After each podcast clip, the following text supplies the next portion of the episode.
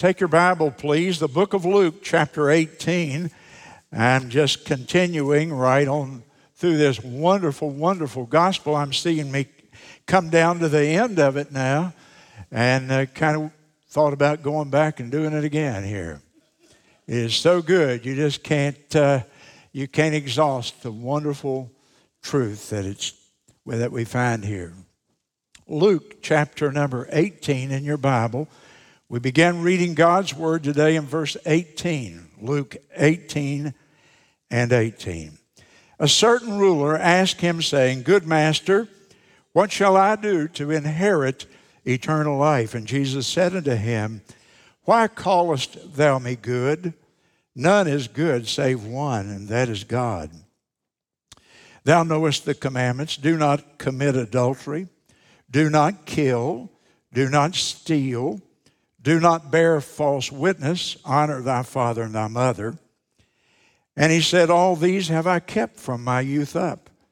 Now, when Jesus heard these things, he said unto him, Yet lackest thou one thing.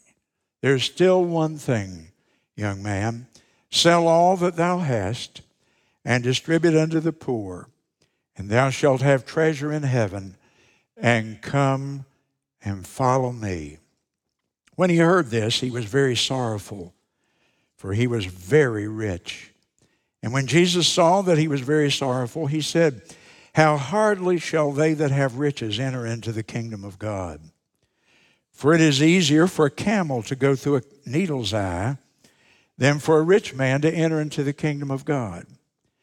And they that heard it said, Who then can be saved? And he said, The things which are impossible with men are possible with God. Then Peter said, Lo, we have left all and we followed thee.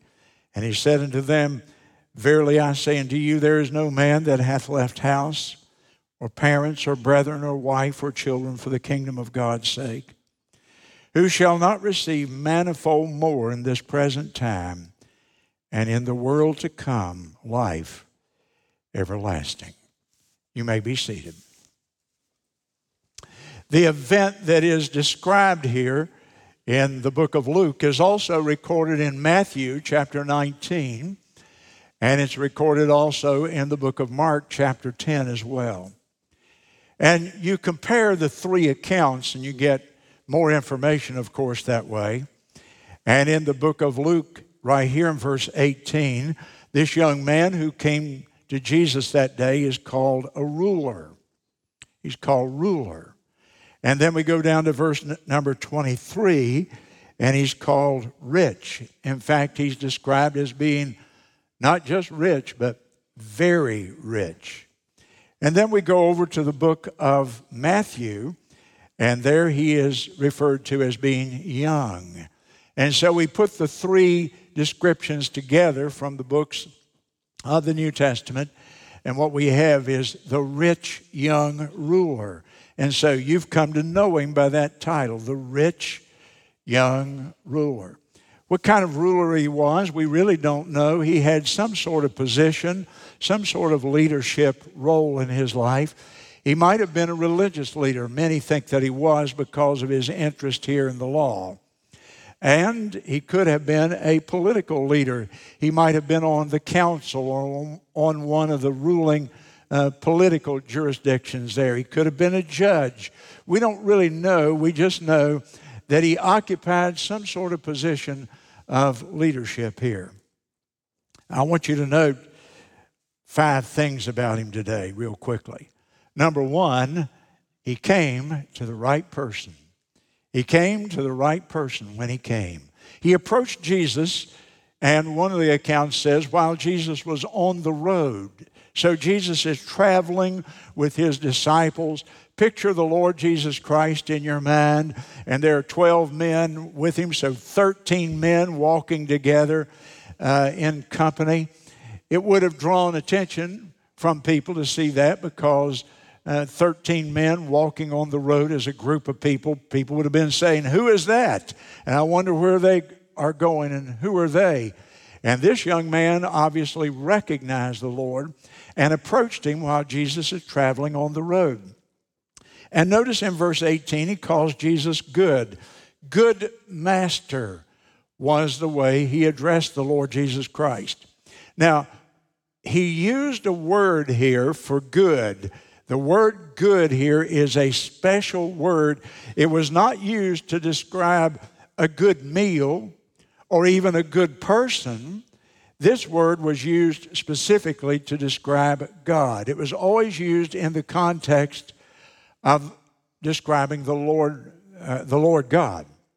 And so when the young ruler referred to Jesus as good master, he was saying, You're godly. You're like God. We don't know if he really believed that Jesus was, in fact, God. The text, you can't stretch it far enough to say that. But you can say that he recognized in Jesus a special kind of goodness, of godliness, of righteousness that was only, and so he used a word that was only uh, used to describe God himself in most cases. So he came to the right person. And secondly, he came in the right way. He came in the right way. In Mark chapter 10 and verse 17, it says that he knelt, he kneeled down when he approached the Lord Jesus Christ.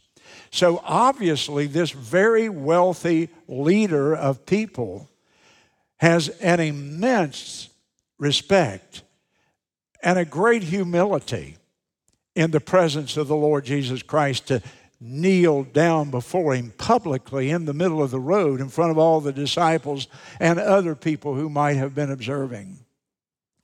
He obviously is strongly attracted to the Lord Jesus Christ. He obviously believes that Jesus Christ is someone extraordinary beyond anybody else, or he would not have come and knelt down and used the word good in good master. No doubt he had been observing Jesus. It's probably not the first time he'd seen him because people like that don't usually make knee jerk decisions. And so he probably has been observing the Lord Jesus Christ. He's probably seen him somewhere put his hand on a little child or on a crippled person, a sick person. And he's watched him perform one of his miracles, opening blind eyes or something like that. He may have observed the compassion of the Lord Jesus Christ, this kindness, this benevolence, this love that just exuded from his presence, if you will. He probably had listened to him teach, and he had wondered at the gracious words as was said of the Lord Jesus Christ. So he had this immense affection and respect for Jesus. He came to the right person, he came in the right way. He asked the right question, number three.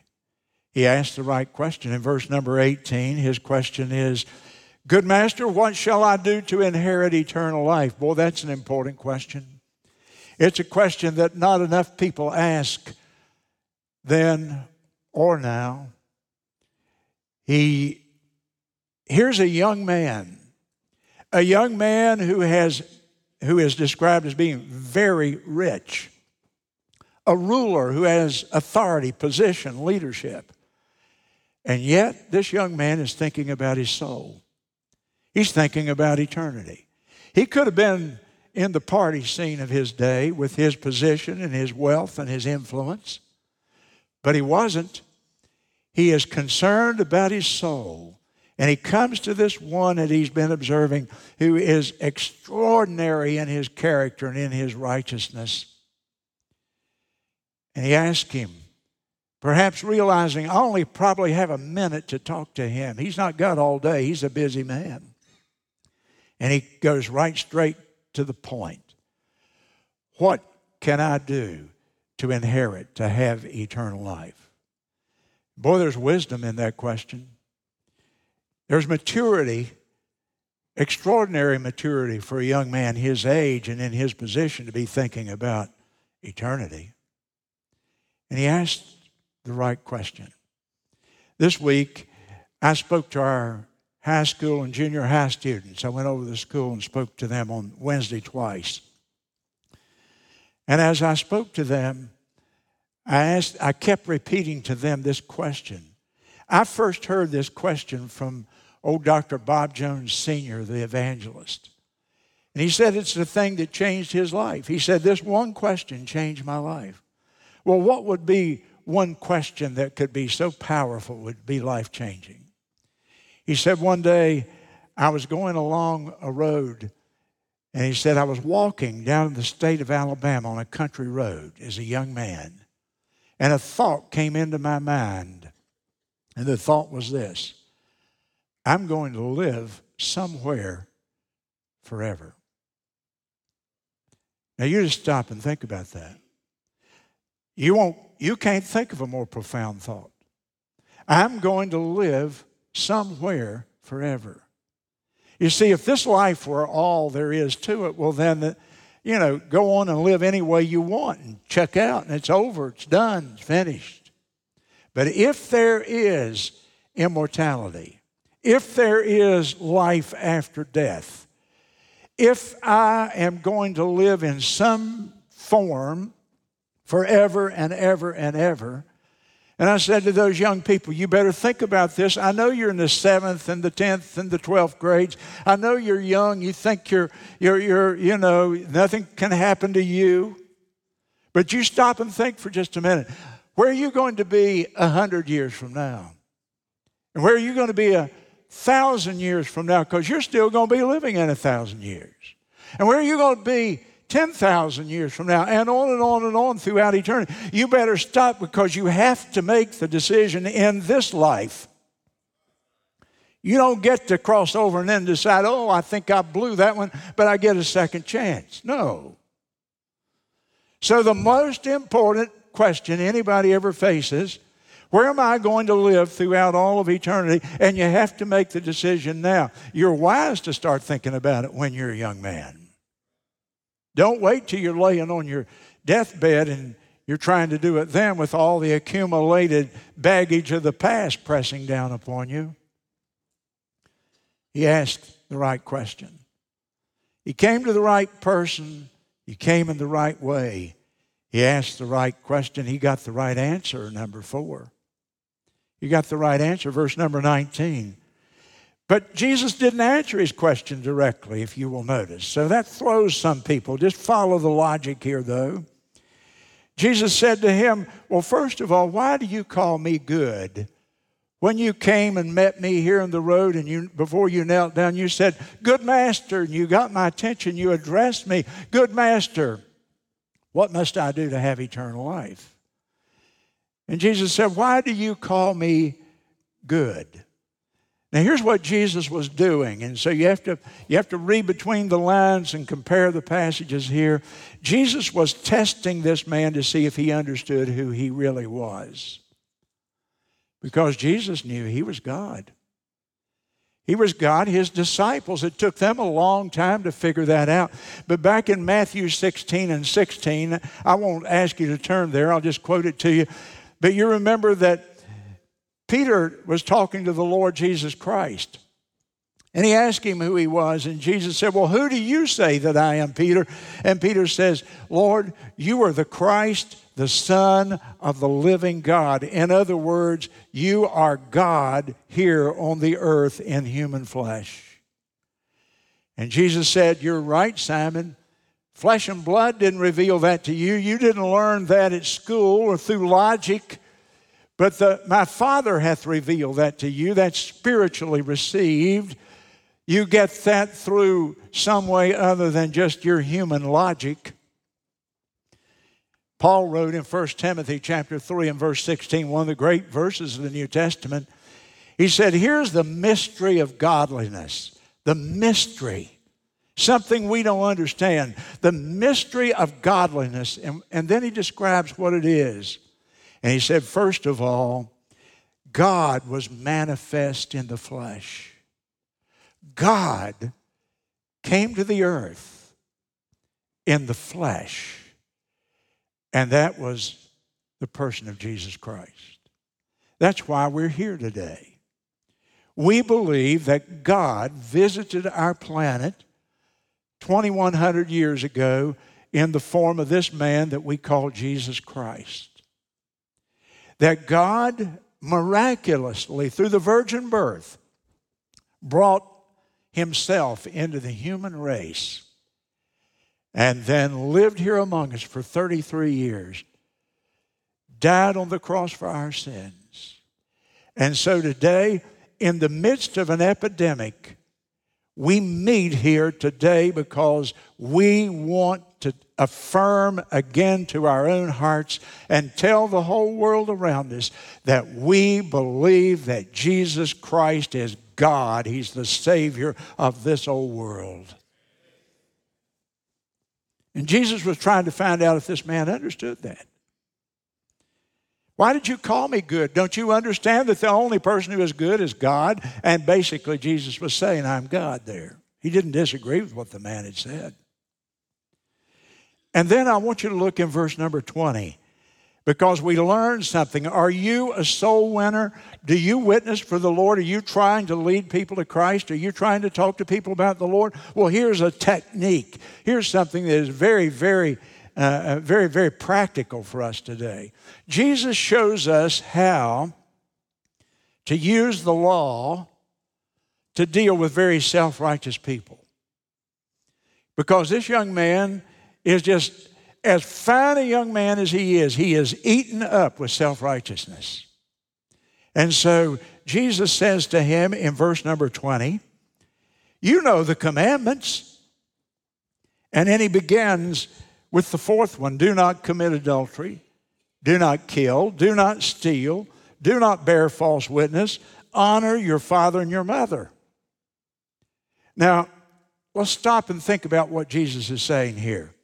First of all, the Ten Commandments never were a way of salvation. And Jesus is going to demonstrate that. Millions of people today on this earth think that somehow the Ten Commandments are connected to salvation.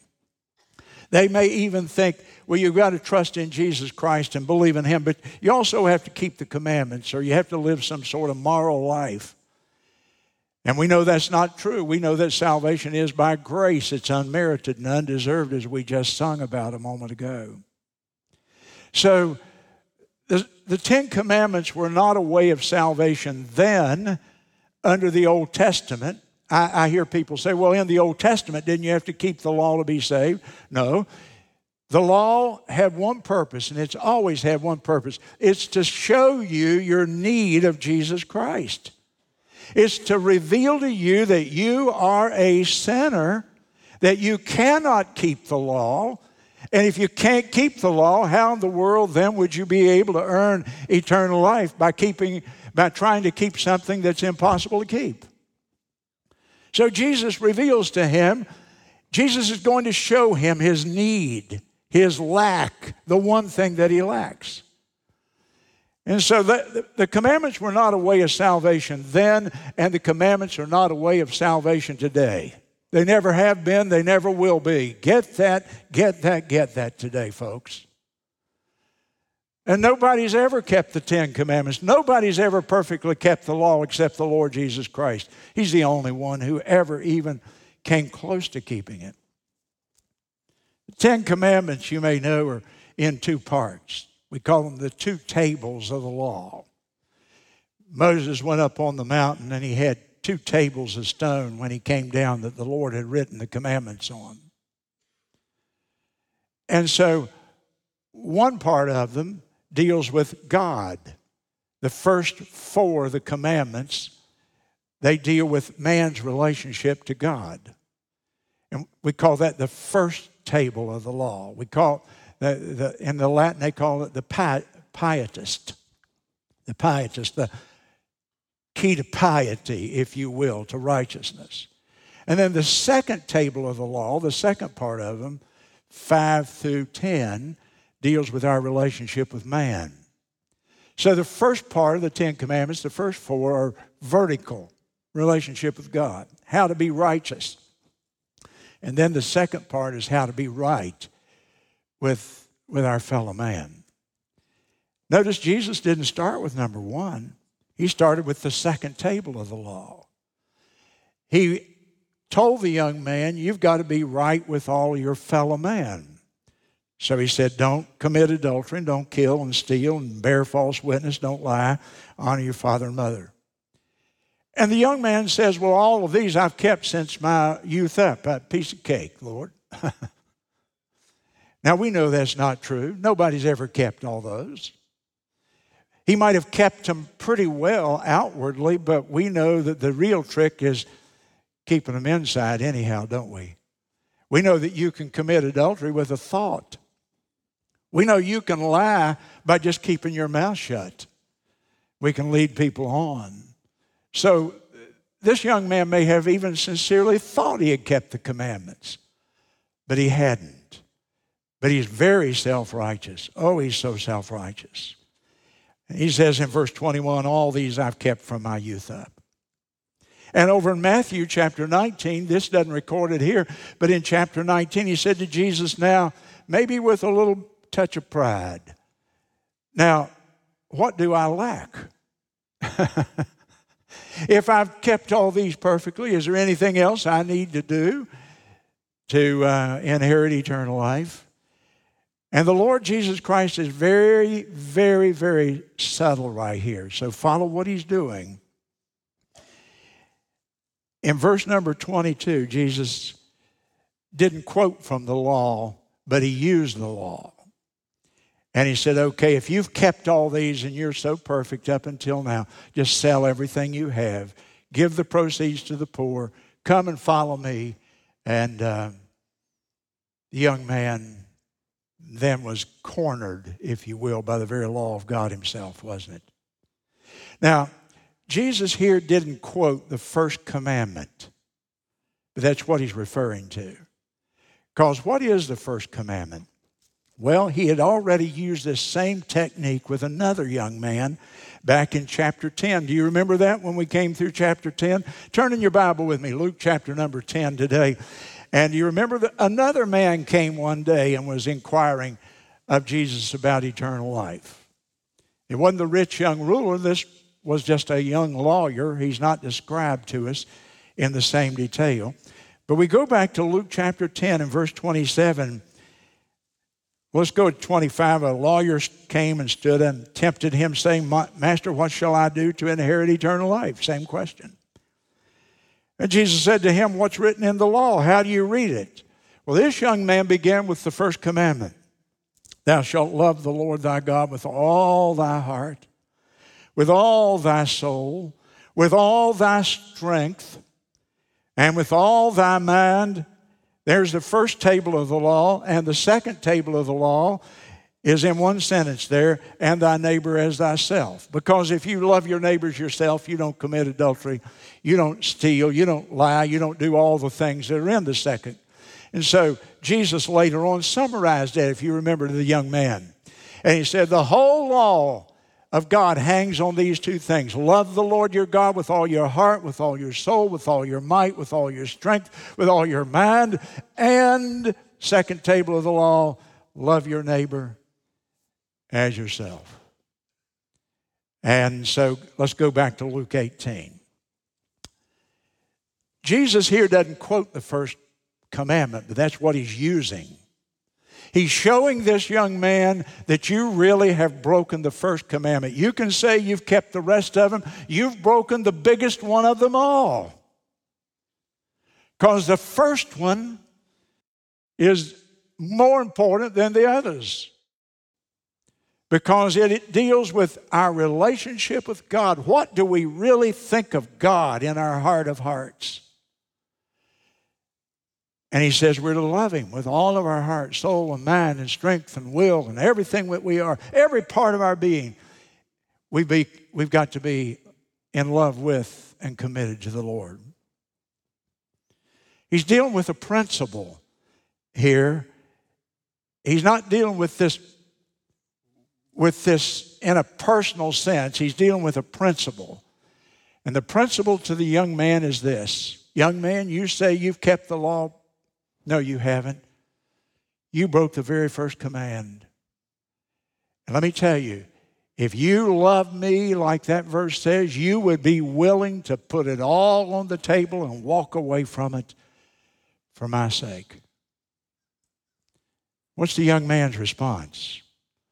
Number five, he did the wrong thing. He came to the right person, he came in the right way. He asked the right question, he got the right answer. He did the wrong thing. And that's the sad note here, isn't it? It says he went away very sorrowful. Note that word very. Maybe almost in despair. He had been brought right up to the point of decision, and he couldn't do it because he loved his wealth, his riches, his possessions, his self more than he loved the Lord Jesus Christ. In the end, he loved his wealth more than the Lord. Now, don't ever use this passage as some proof that wealth is wrong, that it's sinful or wrong to be rich. It's not. It was not his riches that was the problem, it was his love of his riches that was the problem. Be sure you note that. What does it say in 1 Timothy? I think it's worth us turning there. 1 Timothy chapter 6. 1 Timothy chapter 6. Verse 10. For the love of money is the root of all evil. Some of the marginal references say all kinds of evil. Loving money is the root of all evil. While, and here's what it does while people covet after it, they err from the faith. And they pierce themselves through with many sorrows. When people hold on to their wealth and their riches, when people live for consumerism and materialism as we do in America, they think that they're going to be happy. They think they're going to be profited. They think life is going to be better than to give themselves to the Lord Jesus Christ. But the Bible says, this is not coming from Bill, this is coming from the Bible. And it says very clearly here that if you love money to the point of sinfulness, you have erred from the faith. And I've watched that happen with people. I've watched it happen to people here, right here in my own ministry. I've seen them pull away, and I've seen them begin to live in a way that formerly they would have even have said, I don't believe that's right, but now it's right. Because there is no pull more powerful in a human being's life than number one, the sexual attraction, and number two, money. If you can endure those temptations and come to the end and you didn't fall morally in, in a sexual relationship and you didn't fall with the money, you're probably going to be able to handle the rest of it. I look back over the years of my ministry, and there's been so, so many of my friends and preachers that I knew about through the organizations I was a part of and they're out of the ministry. They've fallen. And some of them disgraced the, the Lord before a whole region, some of them before the whole nation. Two things money and sex. I don't know if any of them are out of the ministry over anything else. So Jesus just lays it right on the line here. You see, this man, the sin that was keeping him from Christ, we call it today consumerism. Consumerism. The love of stuff. Thinking that stuff is going to satisfy that, is going to fill that God shaped vacuum we have in our hearts. We sing a wonderful old hymn here, one of those great old Puritan type hymns. And it says it has a line there. It says, "Rich in things, but poor in soul."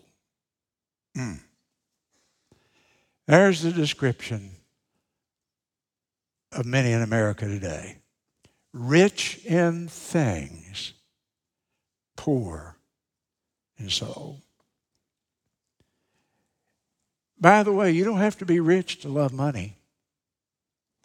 Some of the greediest people in the whole world is making it week to week and paycheck to paycheck.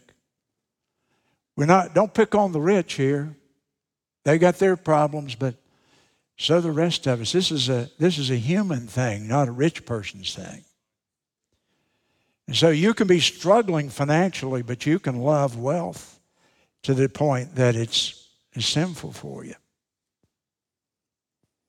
And the young man walked away. He was one of those people that came to church like the guy comes to church. He hears the gospel, and you look at him during the invitation, and he's, he's gripping the pew. He so wants to come, but he can't do it because there's that one thing in his life. Can I ask you a personal question? What's the one thing in your life? May not be money.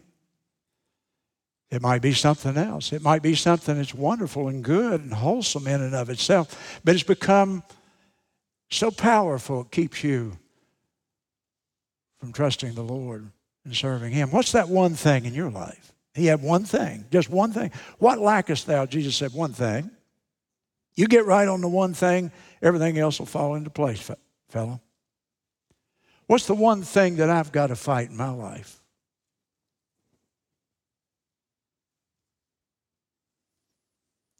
Jesus' observation. It's easier for a camel to go through the eye of a needle. And I've read all the commentaries. And they talk about a little gate in the wall. The camel has to unload and get down, crawl through, and you have to train the camel to do that when he's a little tiny camel and blah, blah, blah, blah. Do you know what I think the needle is? It's that little thing you sew with. And the eye of it is if you don't put on your, if I don't put on my glasses and get the magnifying glass, I can't even see it. That's the needle, the eye of the needle. The text defines it, doesn't it? He says it's impossible. It's impossible. It wasn't impossible for the camel to kneel down and go through the hole in the wall. It's impossible for a camel to go through a needle. You know, the Jews had a proverb. The proverb went, Even in our dreams, a man doesn't see a camel go through the eye of a needle. In the wildest nightmare you ever had, you don't see a camel going through the eye of a needle. And Jesus said, It's impossible for you to extricate yourself from your desires of the world and go to heaven. Unless. Unless what?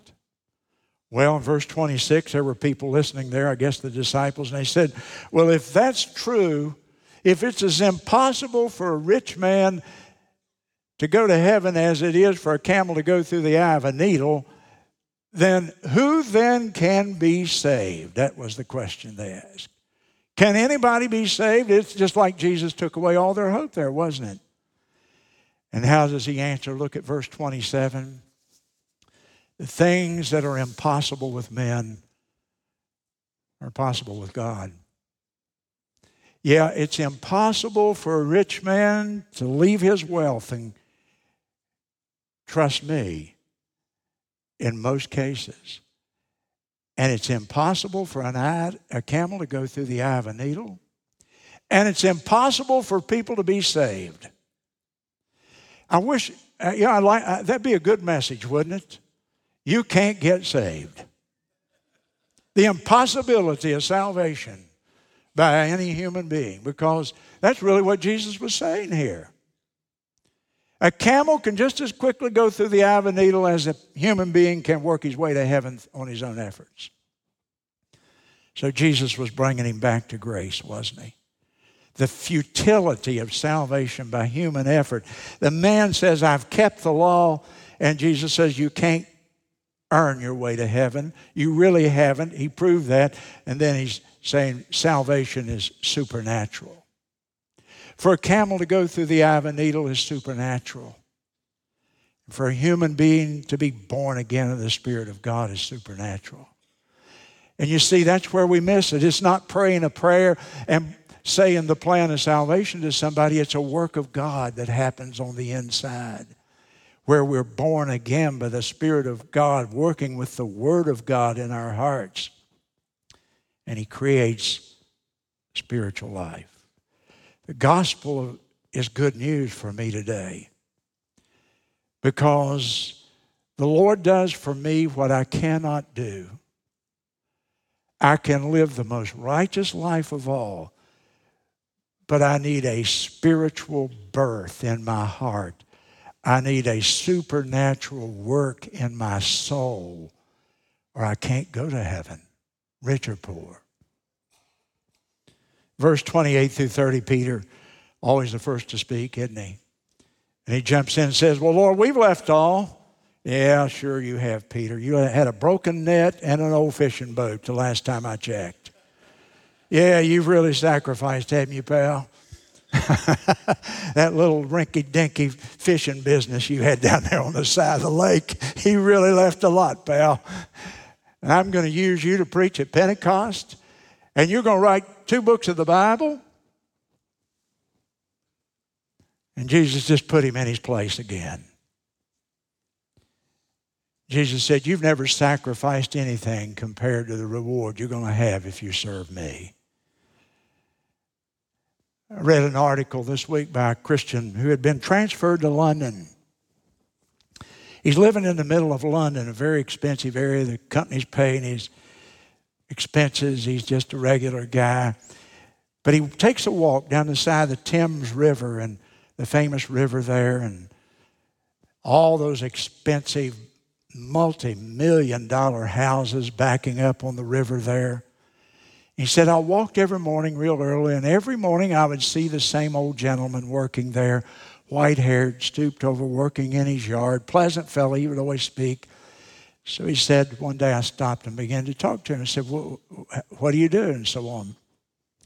The man said, I'm 93 years old. I, own gar- I owned garden shops all over the city of London, many of them. And it made me very, very wealthy. And so I bought this house in the most prestigious location of London. And every morning I come out here and work just for my health and just because I enjoy being in the sun.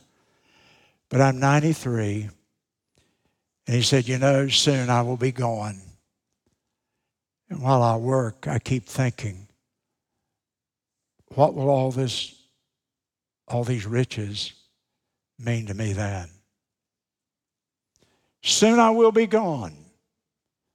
And what will all these riches mean to me then? And this young man says, I walked away from him that day. And I said, I'm a poor man compared to him, but I'm richer than he. I'm richer than he. Jim Elliot was a missionary to the Auca Indians of the Amazon River Basin in Ecuador. And you've heard of him. No doubt his books have been published, his stories been told, movies have been made about him and his four missionary colleagues. The Auca Indians had never been approached by civilization. They were Stone Age people almost living down there. They were naked, wild, cruel, vicious. And these five young missionaries, graduates of Wheaton College back then, decided they were going to go there and evangelize that tribe. This was their calling in life. One of them was a missionary pilot, and they had a little tiny plane, two seater, so he could only fly one of them at a time. And they began to cultivate a relationship with the Aucas. They would fly over their village there And they would get the plane down as low as they could, and they would wave at them and smile. And then they began to drop gifts to them, and they were cultivating this relationship with the, with the Auca. And they said, okay, it's time. We're going to land the plane on that sandbar, and I'll let one of you out. Then I'll come back and we'll let the second one out. Finally, when we've got everybody there, we'll land the plane on that little sandbar and we'll approach those Indians and try to lead them to the Lord. And so they did. And it was January the 6th, 1956. And when they got out, the Indians attacked them, shot them with poisoned arrows, killed them, took their machetes, hacked them up, threw their bodies into the backwaters there the Amazon. And they were found floating there days later. Five martyrs to reach a tribe of people that were so uncivilized and still living in ages past. And they found Elliot's uh, journal in his Bible there on that sandbar. And the quote has become so famous that you probably know it, but I share it with you one more time. A man is no fool who gives what he cannot keep to gain what he cannot lose. A man's not a fool. Jim Elliot was at the head of his class. He could have had a lot that this world offers.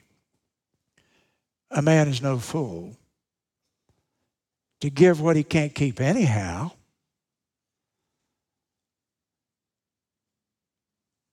To gain what he cannot lose. Jim Elliot saw through the lie of consumerism.